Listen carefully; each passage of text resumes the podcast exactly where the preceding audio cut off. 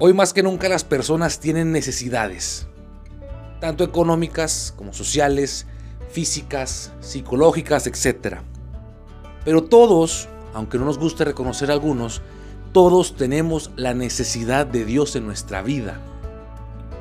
Y la responsabilidad de nosotros, los seguidores y creyentes de Jesús, es hacer la invitación, es predicar el Evangelio de Jesús y que todos, a través de nosotros, conozcan a Jesucristo.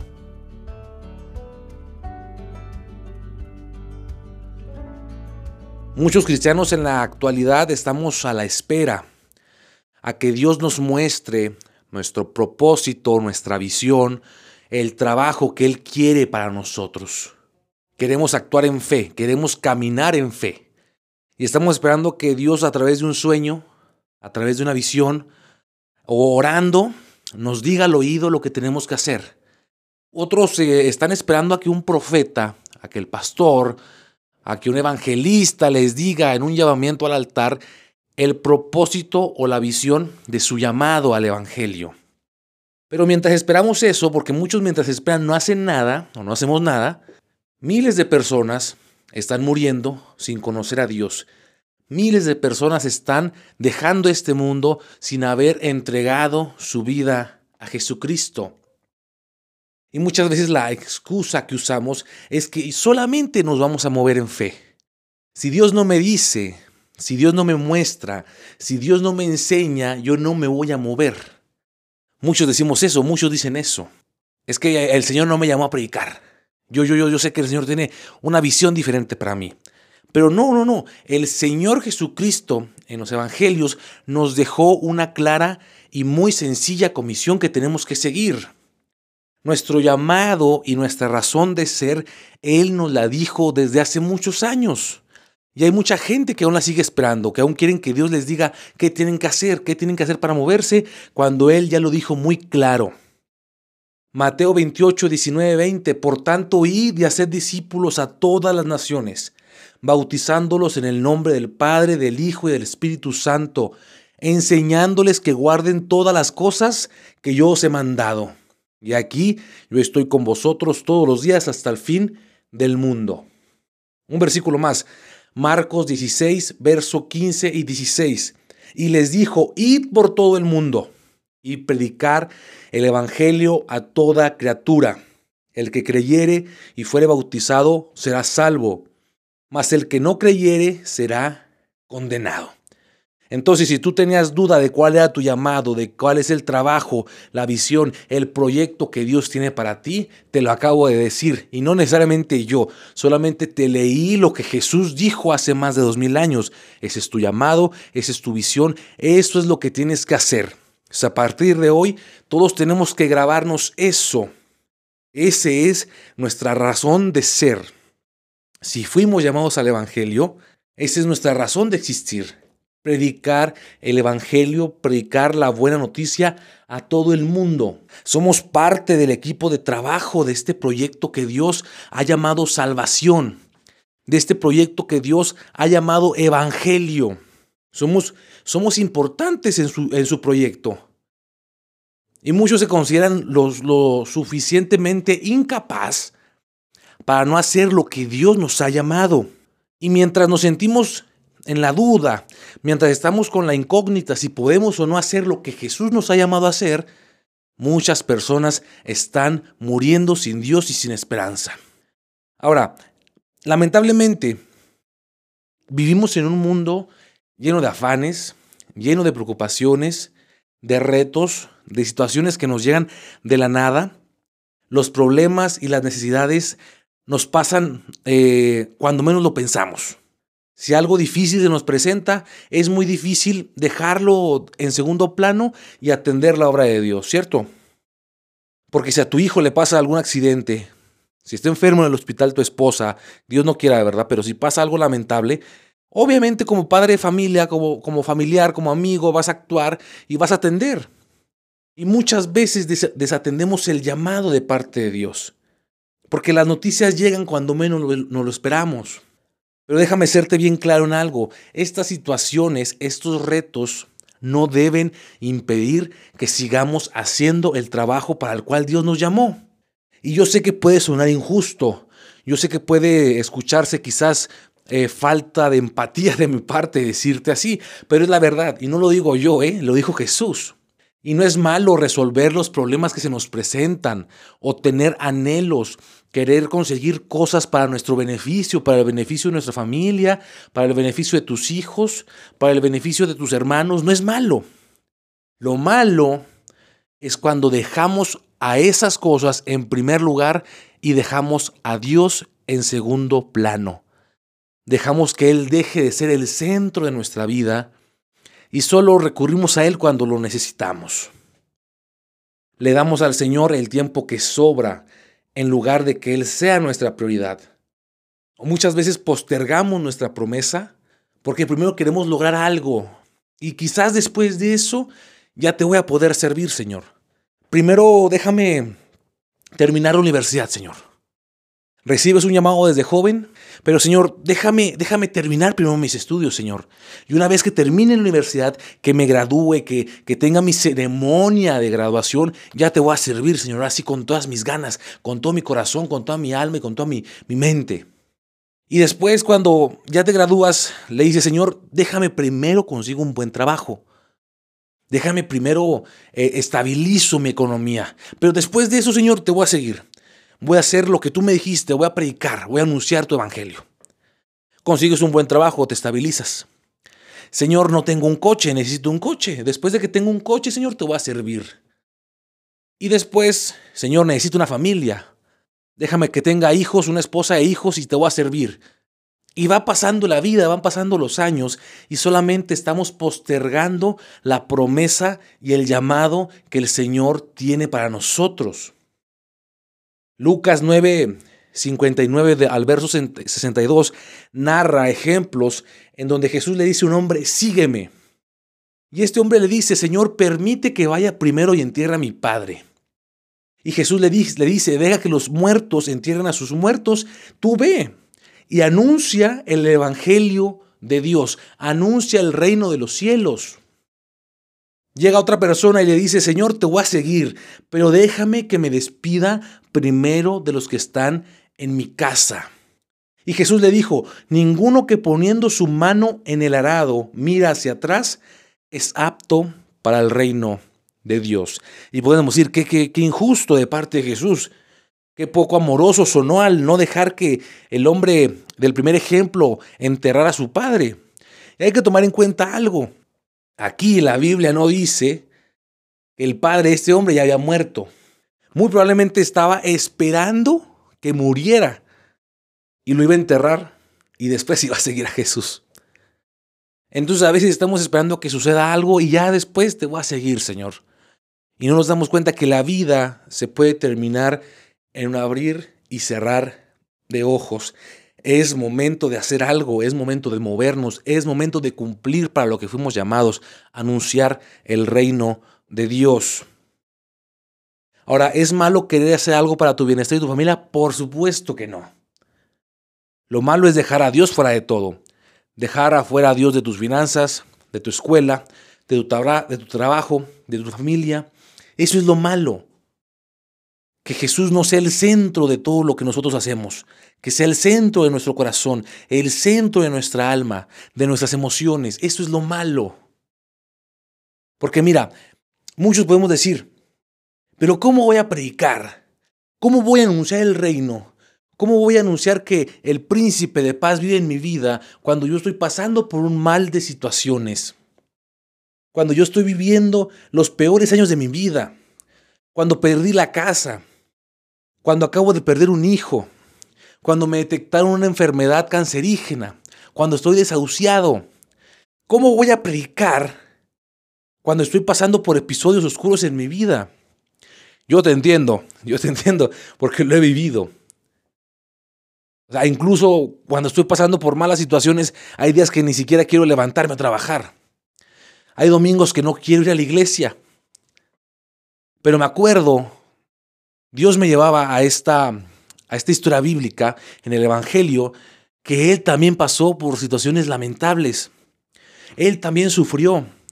Él también pasó por momentos en los que quizás no quería saber nada de la gente, no quería predicar o no quería estar con los discípulos. Él también pasó por una situación similar y aún así decidió ser compasivo con los demás. Y tú puedes decir, ¿y dónde pasó eso? Muéstrame con la Biblia. Bueno, déjame te muestro. Vámonos a Mateo 14, capítulo 14, verso 13 al 15. Antes de leértelo, déjame platicarte que Jesús se entera de que su primo, Juan el Bautista, acaba de ser asesinado. Fue decapitado por el rey Herodes. Entonces a él le llega la noticia y se siente mal. Y él quiere apartarse de la multitud. Él quiere estar en un lugar solo y la gente lo sigue, la gente lo busca. Pero mira, déjate leo. Mateo capítulo 14, verso 13 al 15. Y oyéndolo Jesús se apartó de allí en una barca a un lugar desierto y apartado. Y cuando la gente lo oyó, le siguió a pie desde las ciudades. Y saliendo Jesús vio una gran multitud y tuvo compasión de ellos y sanó a los que de ellos estaban enfermos. Entonces Jesús había recibido una pésima noticia. ¿Qué peor noticia que un familiar tuyo ha muerto? Un primo, una prima, un hermano, un hijo, tu padre o tu madre, una persona a la que le tienes cariño. Es una noticia horrible. Y Jesús la acababa de escuchar. Le acababan de dar esa noticia a Jesús. Y él decidió apartarse. Él quiso estar un momento solo. Quizás tomar un momento para orar, un momento para despejar su mente. Pero sabes qué? La gente lo siguió. ¿Por qué? Porque la gente estaba necesitada de Dios. La gente lo buscó por todas partes y él decidió ir y en cuanto los vio y vio esa gran multitud, tuvo compasión de ellos. Hay otra versión que dice, tuvo compasión de ellos porque los vio como ovejas sin pastor. ¿Qué hace Jesús? A pesar de su mal momento, a pesar de su tristeza, de su depresión quizás, decide amar a la gente y pasa tiempo con ellos les predica, les enseña, quizás platica con ellos y ríen un poco. Y la noche empieza a caer. Se pone oscuro, totalmente oscuro. Y los apóstoles se acercan y le dicen, Señor, despide a la multitud, porque ya es muy noche.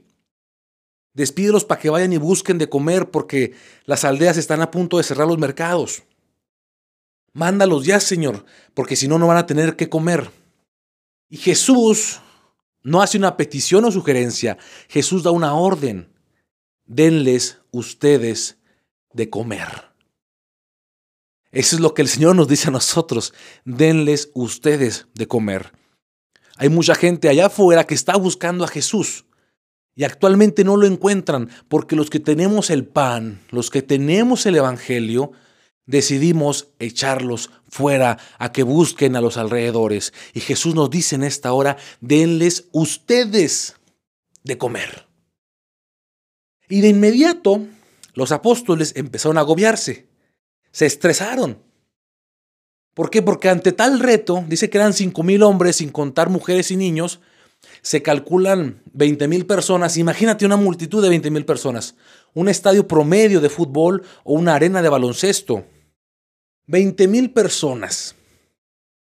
Y los apóstoles empiezan a hacer cálculos, empiezan a, decir, no, no, no, si, si trabajamos todo un año, no vamos a poder ni comprar lo suficiente para darle un pequeño pedazo de pan. Y al igual que los apóstoles, nosotros, ante una situación difícil, ante un reto, ante un problema, nos agobiamos, nos estresamos, pero nos olvidamos quién está de nuestro lado. Los discípulos se olvidaron quién estaba de su lado. Jesús estaba con ellos, el que había convertido el agua en vino, el que había resucitado a Lázaro, el que le daba vista a los ciegos. Él estaba con ellos, pero decidieron preocuparse. No importa el problema que estés pasando, la situación tan compleja que estés viviendo, el reto que estés tratando de solucionar, no olvides quién está contigo. Jesús está contigo. Él no te abandona, Él no te deja, Él siempre está con nosotros.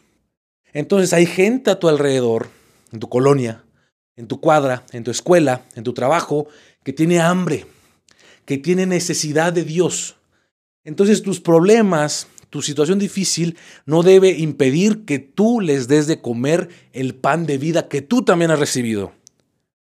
Porque mira, fíjate lo que dice Juan 6, versículos 7 y 9. Fíjate lo que pensaban los apóstoles.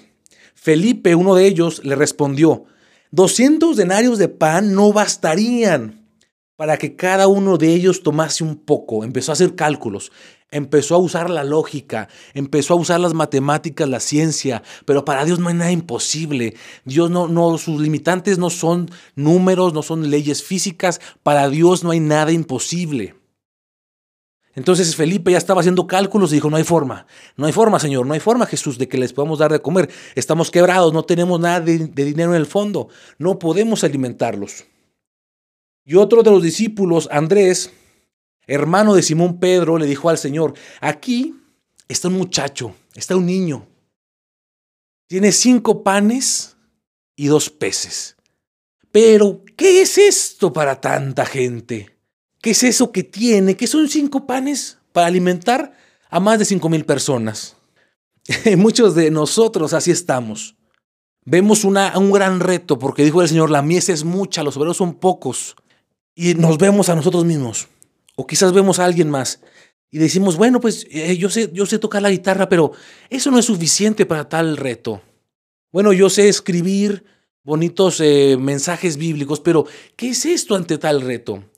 No menosprecies, escúchame lo que te digo, no menosprecies, no eches de menos lo que el Señor te ha dado.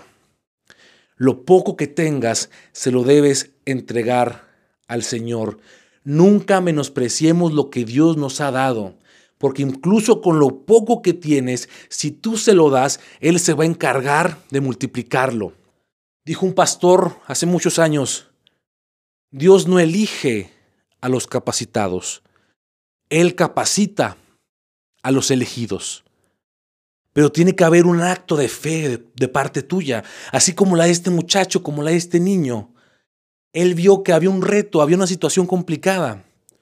Él vio que los apóstoles no tenían cómo alimentar a la multitud. Y él dijo, está bien, yo tengo cinco panes y dos peces. No es mucho. Ni siquiera creo que, que, pueda alimentar a la multitud, pero yo sé que si se lo doy a Jesús, Él se va a encargar de hacer un milagro. Lo poco que tengas, dáselo a Jesús, Él se va a encargar de hacer un milagro. No te puedes quedar con el pan cuando a tu alrededor hay gente que tiene hambre. Es como si tuvieras la cura para el cáncer y no la compartieras. Si tú tienes el pan de vida, tienes que compartirlo. La gente necesita saber la buena noticia de Jesús, que Él vino para salvarnos, que Él murió por nosotros, resucitó por nosotros y que ahora tenemos salvación y vida eterna mediante su sacrificio en la cruz del Calvario. Si tú lo sabes, no hay razón, no hay motivo para que te lo quedes callado y no lo anuncies. Tienes que decírselo a todos. Has encontrado un tesoro. Tienes que compartirlo con los demás. Me acuerdo en una ocasión de, niño, ya tiene muchos años, me acuerdo que en la esquina de mi casa, en la esquina está la, la calle principal de mi colonia, y me acuerdo que había un tráiler, era un tráiler americano. Y nos acercamos y vimos que ese tráiler estaban regalando cajas con muchos kilos, con varias libras de carne, de barbacoa. Algo que nos encanta aquí en México, la barbacoa.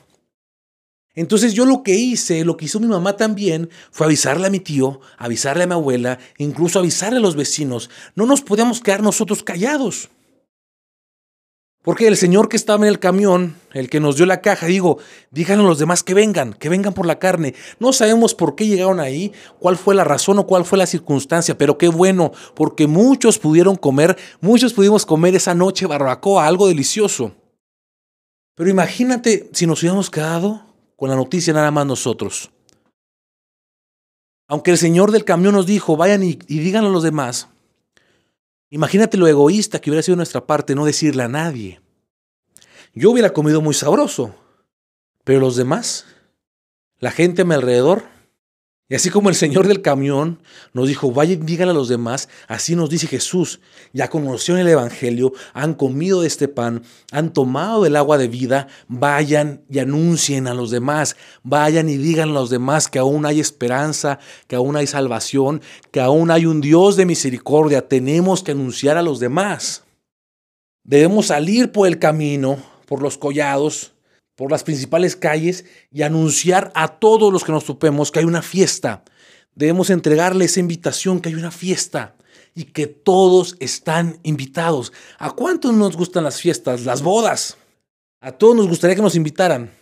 Hoy todos estamos invitados a una boda entre Jesucristo y su iglesia, las bodas del Cordero. Y nosotros tenemos que anunciarles a los demás. Mateo 22, 8. Entonces dijo a sus siervos, las bodas a la verdad están preparadas, mas los que fueron convidados no eran dignos. Id pues a las salidas de los caminos, vayan a los caminos y llamad a las bodas a cuantos halléis. Y saliendo los siervos por los caminos, juntaron a todos, a todos los que hallaron, juntamente malos y buenos y las bodas fueron llenas de convidados. Todos, malos y buenos, todos deben recibir este mensaje. Todos deben recibir el mensaje que Jesucristo ama, que Jesucristo vive, que Él aún perdona, que hay un Dios que te espera con los brazos abiertos. Todos deben recibir ese mensaje. Tú debes ser la luz para los demás. Y la luz no se oculta debajo de una caja. Tú no prendes un foco, una lámpara y le pones una caja para que no alumbre. No, la luz es una guía. La luz es un icono de seguridad. Tú, tú, tú apagas la luz en un cuarto oscuro y va a haber incertidumbre, va a haber miedo. Pero enciendes la luz y de inmediato llega la tranquilidad.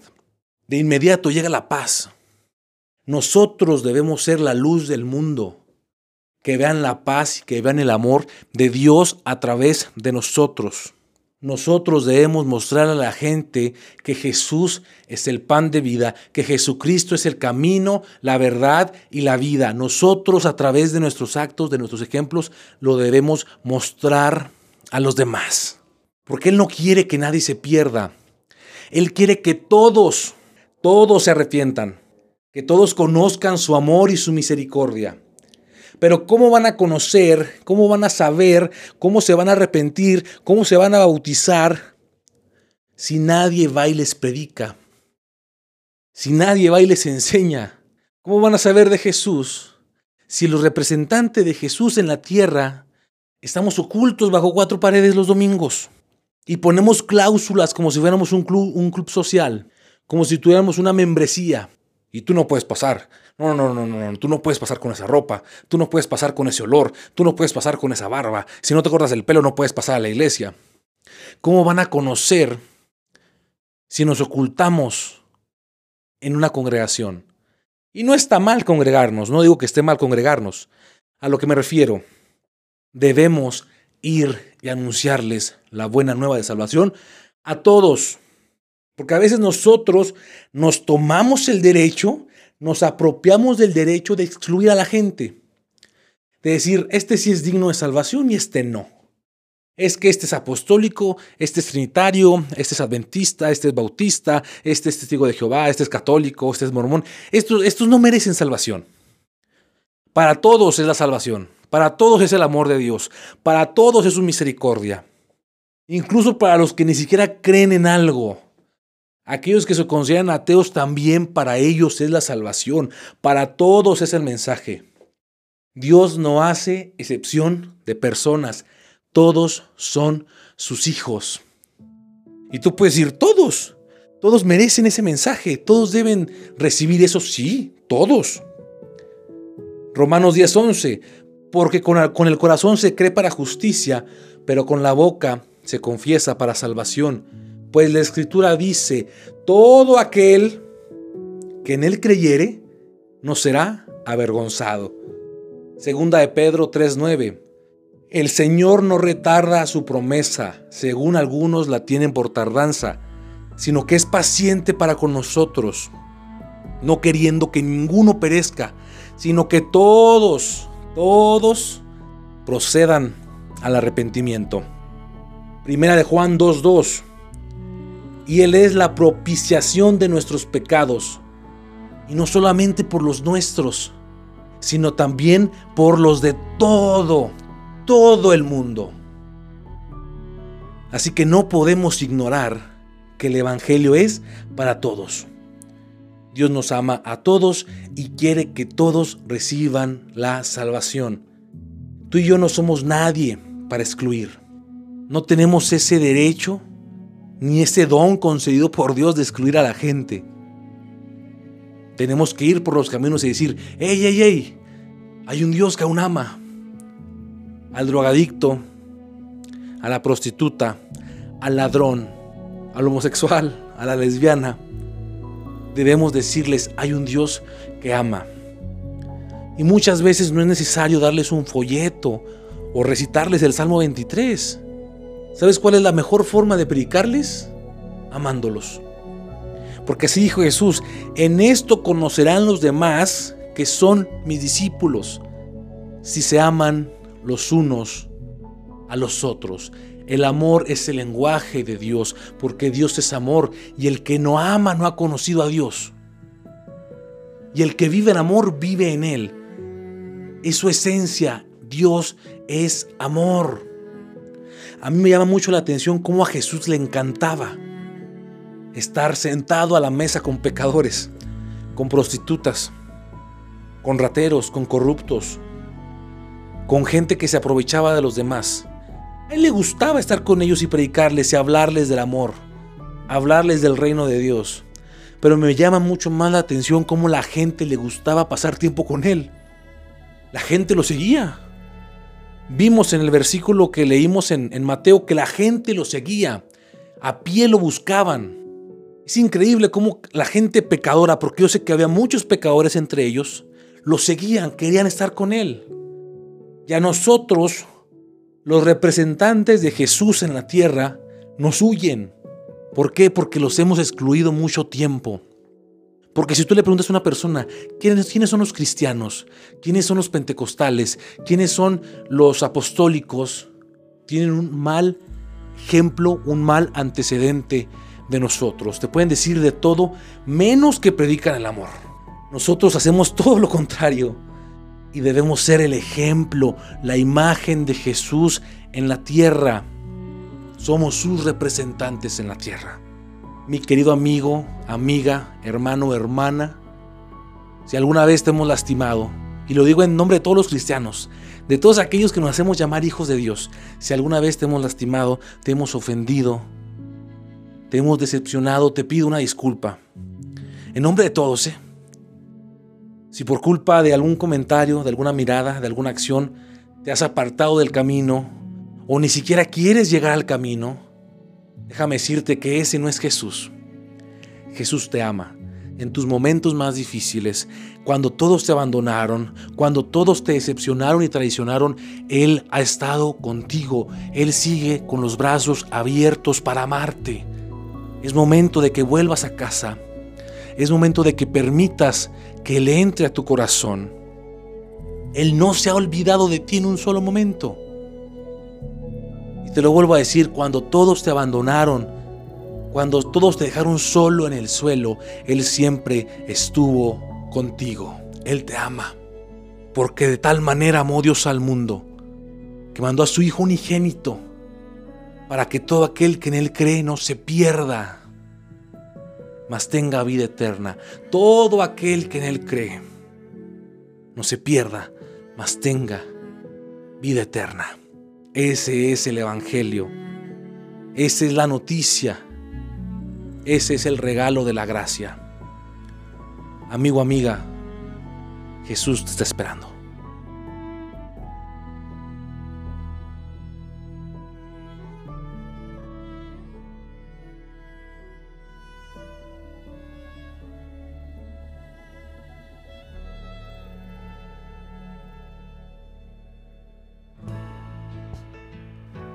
Hola, ¿qué tal? Les saluda su hermano y amigo Alejandro Martínez, agradeciéndoles por habernos regalado unos minutos de tu tiempo, pero sobre todo por permitir que Dios hable a tu corazón. Antes de despedirnos, me gustaría hacerte la invitación a que nos sigas en nuestras redes sociales. Nos encuentras en Facebook e Instagram como Amados Podcast. Y si el mensaje de hoy fue de bendición para tu vida, pues lo puedes volver a escuchar. Nos encuentras en YouTube, en Spotify o en cualquier otra plataforma de audio streaming. Nos encuentras como Amados. Este programa es una producción de la iglesia Bethesda South Central. Nos puedes visitar en el 602 Teis, El Paso, Texas. De parte del ministerio deseamos que Dios te bendiga y te esperamos en el siguiente episodio.